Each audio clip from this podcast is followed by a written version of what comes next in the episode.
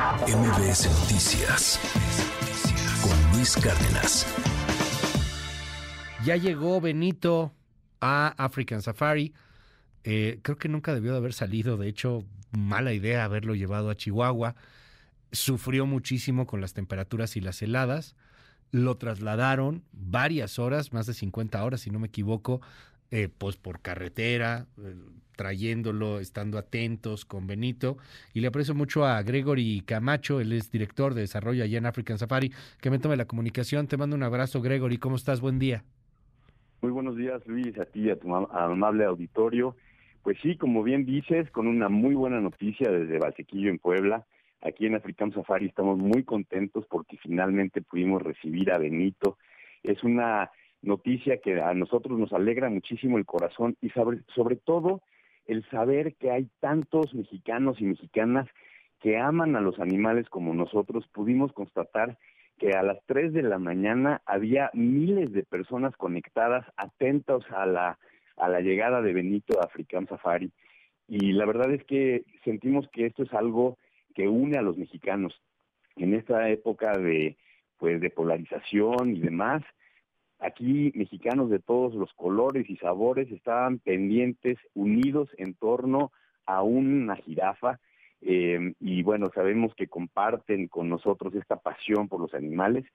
Y bueno, finalmente Benito está aquí, llegó sano y salvo después de un trayecto larguísimo, eh, pero ha sido una aventura de verdad ver cómo esta nota le ha dado la vuelta al mundo. Qué bueno. Y sí, finalmente ¿Cómo llegó, ¿Cómo llegó Benito? ¿Cómo está? O sea, digo, pues es un viaje bien complicado, pero además lo que pasó allá en Chihuahua, las heladas, o sea, pues, pues no es, no es el mejor lugar para una jirafa, pues, este, estar allá en, en, en Chihuahua por, por los cambios climáticos, etcétera. ¿Cómo llegó después de, de todo este trayecto, después de todo este estrés al que fue sometido? Así es, Benito llegó pues sano y salvo, la verdad es que sí fue un viaje muy largo, allá en Chihuahua hacía unos fríos tremendos y finalmente está aquí, está ya ahorita en un en su casa de noche en donde va a estar durante algunos días, que es donde va a pasar su cuarentena. Eh, los veterinarios de African Safari le van a estar haciendo análisis, lo van a estar monitoreando para poderlo integrar al grupo de jirafas que lo está esperando. Aquí en Africam no solamente tenemos buen clima, sino que también hay otros animales con los que va a poder convivir Benito, sobre todo jirafas, y como tú sabes, eh, African Safari es un parque sin rejas, entonces se va a poder desarrollar libremente en enormes espacios abiertos.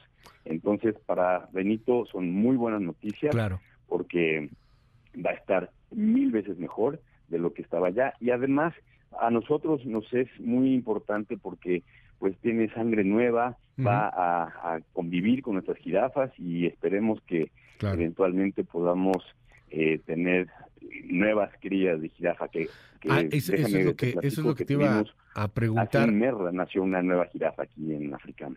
Sí, sí, exacto, sí, fue, fue algo bellísimo. ¿Cuántos años tiene Benito? Está, está en una edad reproductiva, o sea, puede, puede tener Benitos o no.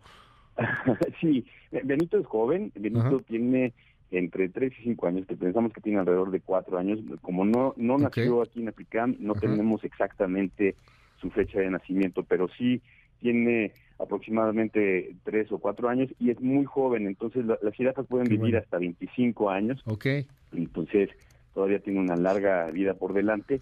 Aquí bien cuidado con los especialistas de Africam. Oye, eh, ¿vamos a poder ver a Benito? Claro que sí.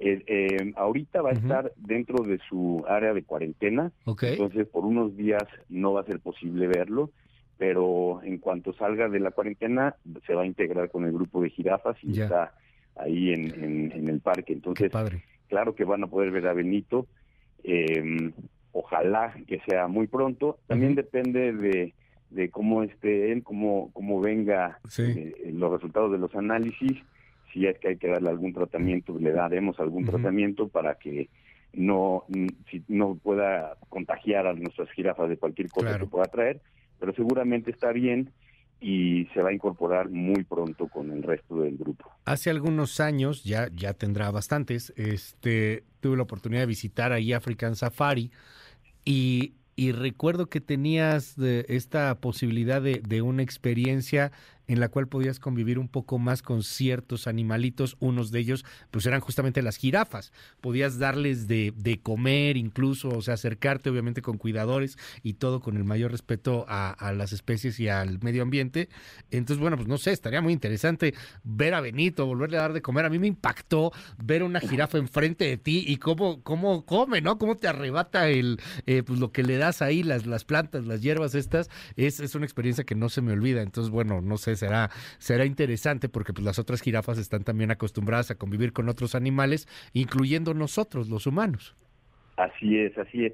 De, de, hecho, hay algunas experiencias exclusivas donde tú te puedes acercar, entras en una camioneta descapotable y, y estás muy cerca de las jirafas, puedes constatar cómo su lengua prensil toma las acacias sí. que tú le das y entonces sientes la, la fuerza del cuello de la jirafa al, al arrancar las hojas. Es algo realmente emocionante y este tipo de actividades nos permiten apoyar no solamente a las jirafas que están de, bajo nuestro resguardo, sino que también tenemos un programa de conservación en África para las jirafas que están en África, que están amenazadas por la mano del ser humano.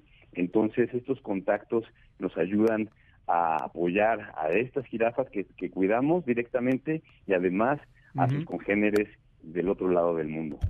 Gregory, te mando un gran abrazo. Es Gregory Camacho eh, de African Safari y estamos muy atentos a lo que pase con Benito. Enhorabuena, qué bueno que ya llegó. Muchas gracias, un abrazo. MBS Noticias con Luis Cárdenas.